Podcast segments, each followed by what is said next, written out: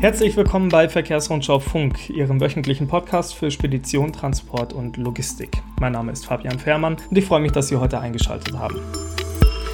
Ja, äh, wenn Sie in unseren Podcast-Episoden mal ein bisschen durchgescrollt haben oder in den letzten Wochen mal reingehört haben, dann ähm, ist Ihnen ein Thema aufgefallen, das wir mehrfach schon behandelt haben und das wir auch gerne heute noch einmal behandeln möchten, einfach weil es ein sehr wichtiges Thema für viele Transport- und Logistikunternehmer ist. Das Thema Lkw-Maut. Ab dem kommenden Jahr, das wissen Sie, wird es ähm, ein verändertes Mautsystem in Deutschland geben. Und ähm, ja, jetzt gibt es ein paar neue Informationen dazu. Wir sind jetzt nämlich schon ein kleines Stück weit klarer geworden, wie teuer die Maut ab dem kommenden Jahr werden könnte. Und darüber wollen wir heute ähm, sprechen. Es ist eine kleine Premiere hier im Podcast, denn das erste Mal darf ich meine Kollegin Marie-Christine Wiens aus dem Ressort Recht und Geld begrüßen. Hallo, Christine. Hallo, hallo Fabian.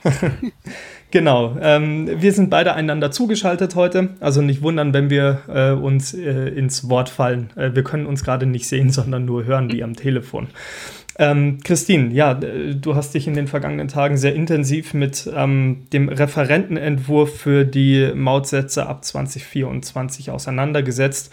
Vielleicht einmal kurz zusammengefasst, Christine, was sind denn so die Kernaussagen in diesem Papier?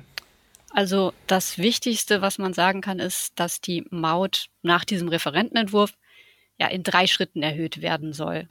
Ab mhm. Dezember 2023 gibt es erstmal für Lkw ab 7,5 Tonnen ähm, einen CO2-Anteil okay. in der Maut. Dann kommt im Juli 2024 kommen dann Fahrzeuge dazu, die ab 3,5 Tonnen ähm, halt die Maut dann bezahlen müssen. Und mhm. zwar nicht nur die Emissionskosten, sondern eben auch alle weiteren Mautteilsätze. Und zu, im letzten Schritt, das ist dann erst ab 2026, ist es so, dass dann auch emissionsfreie Fahrzeuge dazukommen. Die müssen dann auch Maut bezahlen.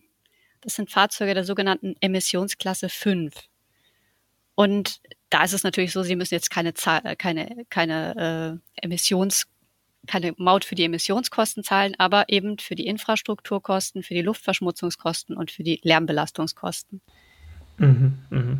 Ja, das ist ein, ein relativ kompliziertes Thema. Ähm, ich habe mich auch mal ein bisschen eingelesen da rein, Christine, und ähm, die Maut setzt sich ja aus verschiedenen ja, Teilsätzen, wie du schon gesagt hast, ähm, zusammen. Jetzt kommt ja eben ähm, diese CO2-Komponente damit dazu und in den letzten Wochen, wir haben es hier im Podcast auch schon mal besprochen, beziehungsweise in einer der letzten Ausgaben auch mal so grob errechnet, ähm, was dieser CO2-Aufschlag dann hinterher machen wird.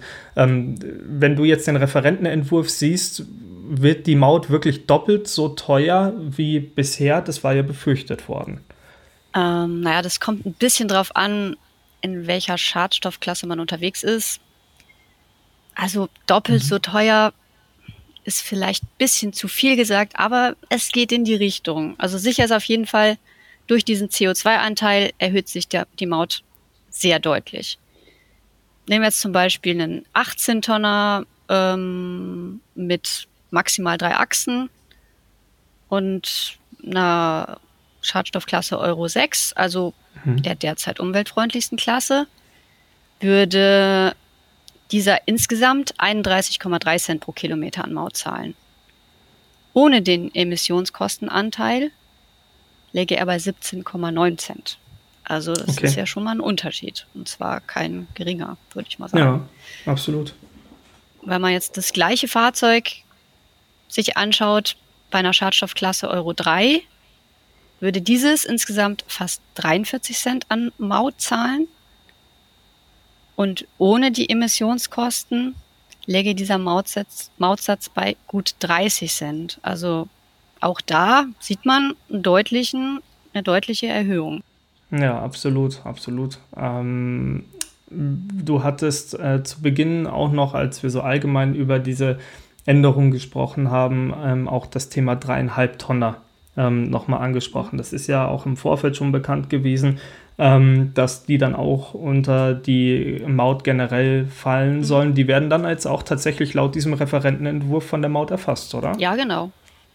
Also mhm. insgesamt. Das heißt, die zahlen nicht nur an, an, den Emissionskosten mit, die zahlen auch eben die Infrastruktur, die Schadstoff, die Lärm und, äh, ja, und die Lärmbelastungskosten. Mhm. Mhm. Aber erst ab Mitte 2024, genau. So wie es da jetzt vorgesehen ist. Richtig, so ist es vorgesehen. Ab Juli 2024. Mhm. Okay. Wir haben noch eine kleine Verschnaufpause. Gut, das halbe Jahr, das geht wahrscheinlich auch sehr wahrscheinlich, schnell. Wahrscheinlich, ja. Genau. Ähm, wenn man sich dieses ähm, Papier jetzt noch einmal im Detail ansieht, Christine, ähm, dann äh, kommt da noch ein interessanter Punkt drin vor, den man vorher, glaube ich, also ich hatte ihn zumindest nicht so auf dem Schirm. Die Maut wird nämlich dynamisch, also kann zum Beispiel in Rush-Hour-Zeiten erhöht werden. Mhm. Wie soll das Ganze denn funktionieren? Das kommt ganz drauf an.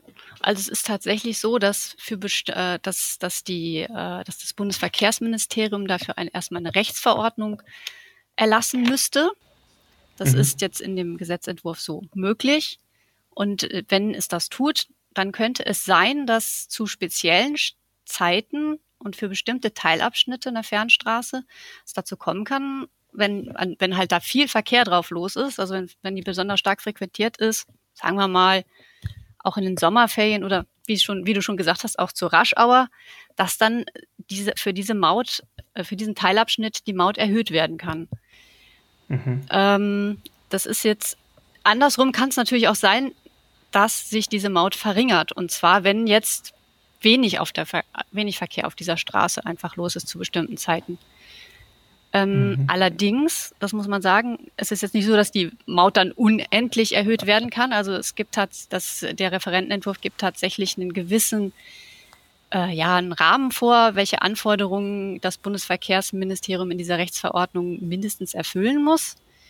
Unter anderem ist zum Beispiel so, ist es zum Beispiel so, dass sich die Maut eben in diesem es geht nur um die Infrastrukturkosten, also es ist ein Mautanteil, der sich dann erhöht. Nicht der, die ganze Maut erhöht sich, sondern eben der Mautanteil der Infrastrukturkosten, dass sich mhm. dieser Anteil um maximal 175 Prozent des durchschnittlichen Mautteilsatzes in der Fahrzeugkategorie erhöhen darf. So steht's etwas schön formuliert im Gesetz. Oder im ja, Entwurf das ist uns, ist uns ja allgemein schon aufgefallen, als äh, wir diesen Entwurf das erste Mal auf dem Tisch hatten, dass es ein riesiges Rechtswirrwarr und ein, ähm, äh, ein, also man muss viele Begrifflichkeiten auch erst mhm. einmal klären da drin. Ähm, bis man da überhaupt durchgestiegen ist. Ähm, deswegen danke, dass du das gemacht hast, Christine.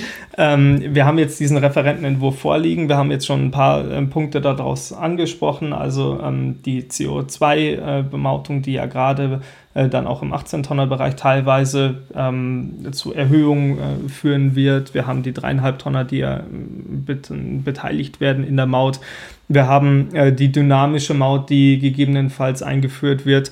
Ähm, aber wir reden ja immer noch von einem Referentenentwurf. Ich glaube, dieser Begriff ist jetzt nicht jedem ganz klar. Vielleicht kannst du ja mal beschreiben, wie es dann jetzt mit diesem Referentenentwurf überhaupt weitergeht. Also der Referentenentwurf, der wurde ja jetzt an die Verbände geschickt und äh, liegt natürlich auch den Ländern zur Anhörung vor. Außerdem geht er in die Ressortabstimmung zwischen den Ministerien. Wenn das dann soweit ist, kann es durchaus sein, dass da eben noch Änderungen äh, eingefügt werden vom Bundesverkehrsministerium. Dann geht er ins Bundeskabinett, also in die, in die Bundesregierung zur Beratung und zum Beschluss. Und wenn, wenn das Bundeskabinett sagt, ja, passt so, dann wird dieses, dieser Referentenentwurf zum Regierungsentwurf des Gesetzes. Jetzt wird's interessant. Jetzt geht's nämlich noch weiter. Also danach geht das Ganze eben an äh, Bundestag und Bundesrat. Erstmal, ich vereinfache das jetzt mal etwas, weil es ist, mhm. es kann durchaus ein kompliziertes Hin und Her sein, aber grundsätzlich ist es so, es geht erstmal in den Bundestag. Dort kommt es zur ersten Lesung des Gesetzes. Dann ähm, erfolgt normalerweise die Überweisung an, an den Ausschuss, in dem Fall wahrscheinlich eben an den entsprechenden Ausschuss, der für, das Verkehr, für den Verkehr zuständig ist. Die beraten dann nochmal, besprechen vielleicht noch irgendwas, hören eventuell noch ein paar Experten. Dann geht's wieder zurück in den, in den Bundestag, ins Plenum. Dort gibt's eine zweite und dritte Lesung. Dann wäre das Gesetz soweit vom Bundestag durch, dann geht es nochmal in den Bundesrat. Der kann auch nochmal seinen Senf dazugeben, um es mal so zu formulieren, etwas umgangssprachlich. So, wenn jetzt alle, alle sich halbwegs einig sind und, äh, und äh, jetzt nicht noch irgendjemand da großartig Einspruch erhebt oder in irgendeiner Form eben was äh, noch geändert haben möchte oder denkt, dass was zu ändern ist, dann geht es eben seinen gewohnten Gang. Das Gesetz wird verabschiedet, es wird veröffentlicht und tritt dann nach einem im Gesetz vorgegebenen Zeitrahmen in Kraft. So ist der etwas langwierige Ablauf. Okay, ja, das war ähm, jetzt eine, ein kleiner Ausflug in die wundervolle Welt der deutschen Gesetzgebung. Ähm, ähm, also ähm, wir fassen das zusammen. Es ist noch ähm, ein durchaus weiter Weg für diesen Referentenentwurf zu gehen und ähm, ich glaube, jeder ist gut beraten, äh, wenn er oder sie als Unternehmer jetzt nicht sofort panisch wird und ähm, mit diesen Zahlen jetzt wild das Kalkulieren anfängt. Also es, äh, in Bayern würde man sagen, es fließt noch viel Wasser die Isar hinunter, bis ähm, daraus wirklich ein Gesetz kommt. Aber es ist zumindest schon mal ein erster Fingerzeig, in welche Richtung das Ganze gehen könnte.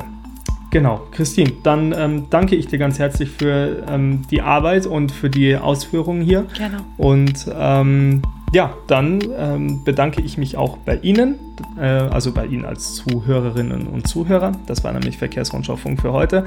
Äh, schön, dass Sie wieder eingeschaltet haben. Und ähm, Sie können gerne kommende Woche wieder einschalten am Donnerstag. Um voraussichtlich 15 Uhr wird dann wieder die nächste Folge von Verkehrsrundschau Funk veröffentlicht. Bis dahin.